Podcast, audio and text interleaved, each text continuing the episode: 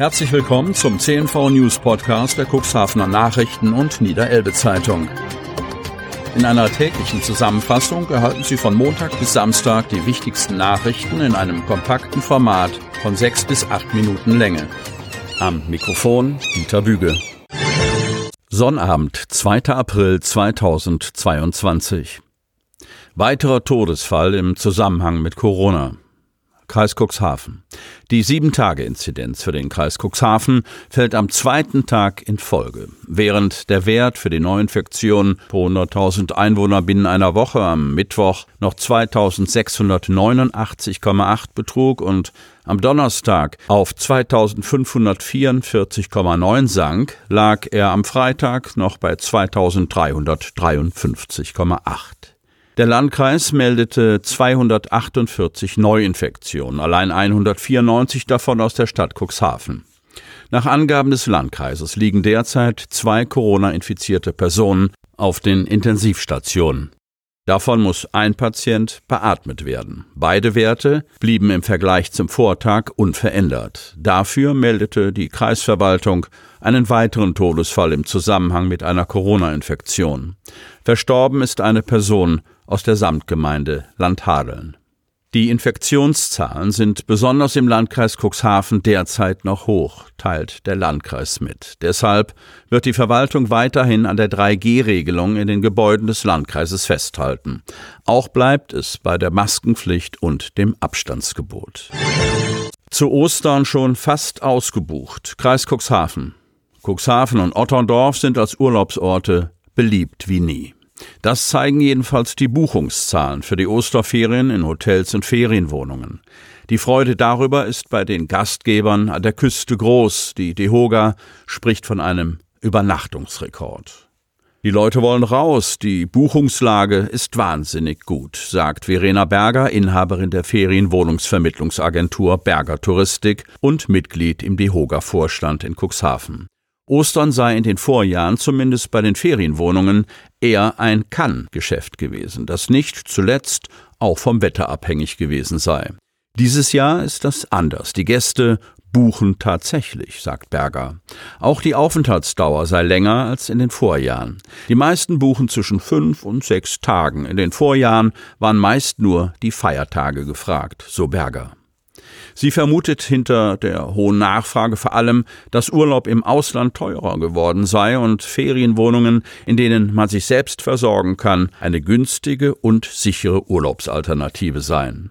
Die Hoga-Vorsitzender Christian Kamp bestätigt den positiven Trend für die Hotels in Cuxhaven. Wir hatten hier, zumindest in Dun, einen sehr guten Winter. Die Buchungslage im Dezember lag sogar über der Buchungslage von Dezember 2019, also von vor der Pandemie, so Kamp. Insbesondere an den Wochenenden ist die Auslastung sehr gut gewesen. Dieser Trend setzte sich jetzt auch im Ostergeschäft fort. Die Leute sind dank Corona an die Küste gespült worden und viele haben Cuxhaven als Urlaubsort entdeckt, wir konnten zahlreiche neue Stammgäste gewinnen, sagt Kamp. Der DIHOGA-Vorsitzende betont in gleichem Atemzug, dass die Buchungslage regional sehr unterschiedlich und vor allem die Küste eine Insel der Glückseligen sei. Das sieht auch Ole Fredebohm, Inhaber von Fredebohm Touristik in Otterndorf so. Wir leben hier im Land der Sonne, stellt er angesichts der hohen Nachfrage fest. Wir sind die beiden Wochen rund um Ostern ausgebucht, sagt Fredebohm. Er stelle fest, dass die Menschen deutlich frühzeitiger buchen als in den Vorjahren. Bisher war Ostern eher ein Last-Minute-Geschäft. Inzwischen boomt der Deutschlandtourismus und die Leute wissen, dass sie frühzeitig buchen müssen, um etwas zu bekommen, sagt Fredebohm. Schon heute sei zu sehen, dass seine Unterkünfte auch im Sommer gut gebucht sein werden.